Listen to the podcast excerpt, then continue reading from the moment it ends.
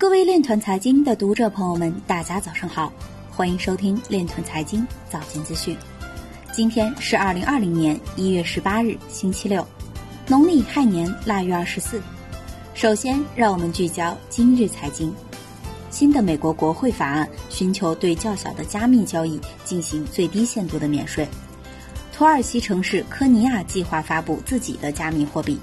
上海市徐汇公证处发布汇存区块链电子数据存储平台。政协委员赵博基表示，区块链服务平台和应用的安全性值得重点关注。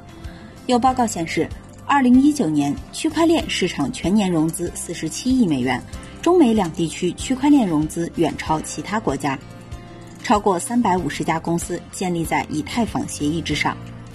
Ripple 在二零一九年前三个季度花费十七万美元游说美国政府使用区块链和加密货币。Libra 协会已成立新技术指导委员会，监督该项目的技术路线图。加密合规分析师表示，解决加密犯罪不是禁止加密货币，而是将工具交给正确的人。